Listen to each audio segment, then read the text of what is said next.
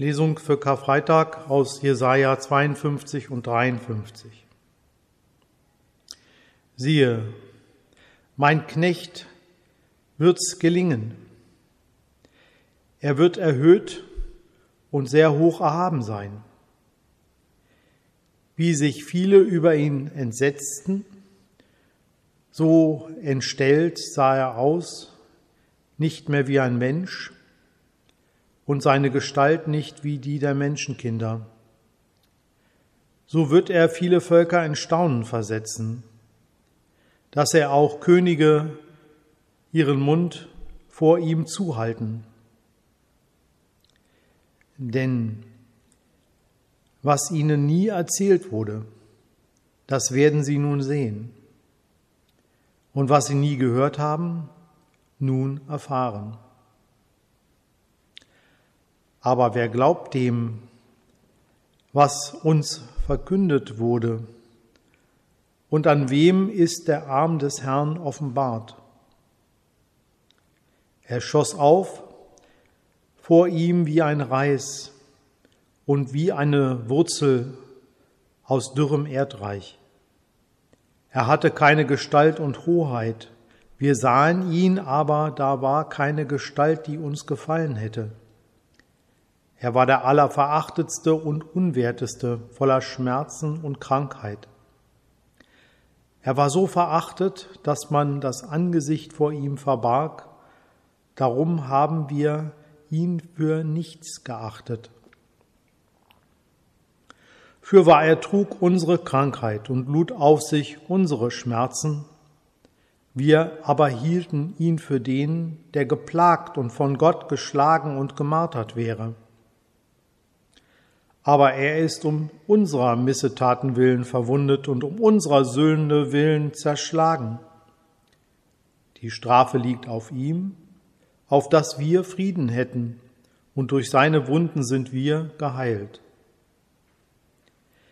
Wir gingen alle in die Irre wie Schafe, ein jeder sah auf seinen Weg, aber der Herr warf unserer aller Sünde auf ihn. Als er gemartert war, litt er doch willig und tat seinen Mund nicht auf, wie ein Lamm, das zur Schlachtbank geführt wird, und wie ein Schaf, das verstummt vor seinem Scherer, tat er seinen Mund nicht auf.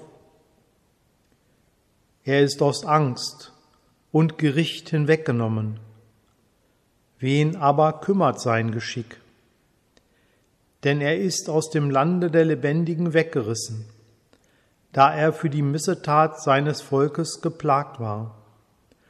Und man gab ihm sein Grab bei Gottlosen und bei Übeltätern, als er gestorben war, wiewohl er niemand Unrecht getan hat und kein Betrug in seinem Mund gewesen ist.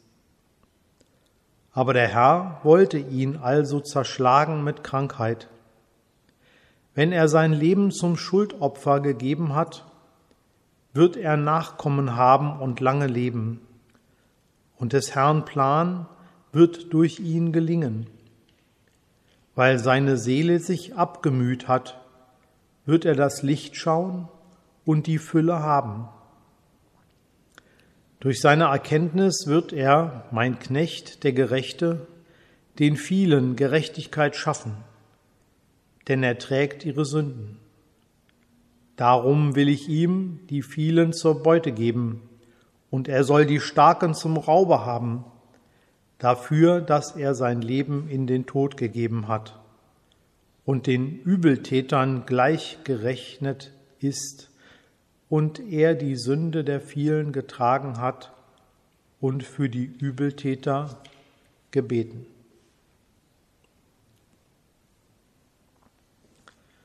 Gnade sei mit uns und Friede von dem, der da war, der da ist und der da kommen wird. Amen. Liebe Gemeinde, nichts Neues unter der Sonne, dass die Kreuzigung Widerspruch erregt. Dem einen eine Torheit, dem anderen eine Gotteskraft, sagt Paulus. Das ist ein hartes Wort, denn im Zusammenhang verknüpft es die Torheit mit dem Zustand der Verlorenheit, die rechte Weisheit mit der Verheißung der Gottseligkeit. Am Karfreitag führen wir uns das Leiden und Sterben Christi vor Augen, wohl wissend, dass wir nur immer entweder angewidert oder anbetend davor erzittern. In welche Abgründe Gott uns führen muss, damit wir ihn erkennen. Manch einer ahnt, dass im Geheimnis des Kreuzes ihm erst am Ende seines eigenen Erfahrungsweges die Ergriffenheit durch Gottes Weisheit geschenkt werden wird. Die Worte Jesajas, die wir heute hören, stellen uns den Leidenden schlechthin vor Augen. Den Kranken, den von Gestalt Benachteiligten, den Verachteten, den von anderen gequälten, geschlagenen, das Opfer unmenschlicher Übergriffe auf Leib und Leben. Kaum zu glauben, dass diesem Leidenden die Fülle des Lebens zugesagt wird, wie wir ungläubig hören. Für mich ist der leidende Gottesknecht, von dem Jesaja spricht, insofern nicht nur ein exemplarisch leidender Mensch, weil er stellvertretend für andere leiden wird. Und doch mehr, weil er stellvertretend für andere das Leiden sichtbar am Leibe trägt, so den Skandal des Leidens vor aller Augen stellt in seiner geschundenen Gestalt, ein stummer Vorwurf ist, der Entsetzen und Erbarmen hervorruft, unter den einen und die anderen sich weiden lässt am blutigen Schauspiel. Er scheidet mit seiner Stellvertretung die Geister. Seht, welch ein Mensch. Ist er ein stummer Schrei, ein Lamm, ein Vorwurf? Jesajas prophetische Rede kommt aus der Erfahrung des Leides. Er steht in einer unendlichen Kette von Menschen, die diese Erfahrung teilen, wie grausames Leid Menschen einander zufügen. In Kriegen ist es besonders zu greifen, dass der Mensch des Menschen Feind ist und bleibt. Mir ist vor diesem Hintergrund auch klar, dass das Ja des Gottesknechtes kein Ja zum Leiden an sich ist dem Leiden selbst quasi einen Wert zuschreibt. Im Gegenteil, es ist ein Ja zum stellvertretenden Leiden, das dem Bösen, der Gewalt, dem Leiden die Maske vom Gesicht zieht, den Wolf im Schafspelz enttarnt, der sich im Recht wehnt, wenn er die Hinrichtung vollstreckt. Der leidende Gottesknecht ist der Bote Gottes der die Verstrickung aller Menschen bekannt macht und den erlösenden Gott anruft. Darin ist er ihm, ja, jedem Leidenden ist er gleich. Also ist das Leiden des Gottesknechtes ein Protest gegen das Leiden und darin zugleich ein tiefer Trost und ein Hinweis auf das menschliche, das stellvertretende Mitleiden Gottes für alle Leidenden, denen durch Menschenschuld so übel mitgespielt wird. Das Bild vom Lamm, das zur Schlachtbank geführt wird, dient dazu, die stumm machende Demütigung des unschuldig Leidenden hervorzuheben. Missverstanden wäre das Bild vom Unschuldslamm, wenn damit ein stummes Einverständnis mit dem Leiden eingefordert würde, wie es oft die Opfertheologien tun. In seiner scheinbaren Willigkeit verkörpert das Lamm für mich das Ja zur Stellvertretung, die aus der Kraft des Glaubens, aus dem Stolz des auf der rechten Seite Stehenden stammt, der seine Häscher und Mörder nur mit stummer Verachtung betrachtet, wütend bloßstellt, dass Gott kein Opfer will, die Menschen meinen bringen zu müssen für einen gnädigen Gott.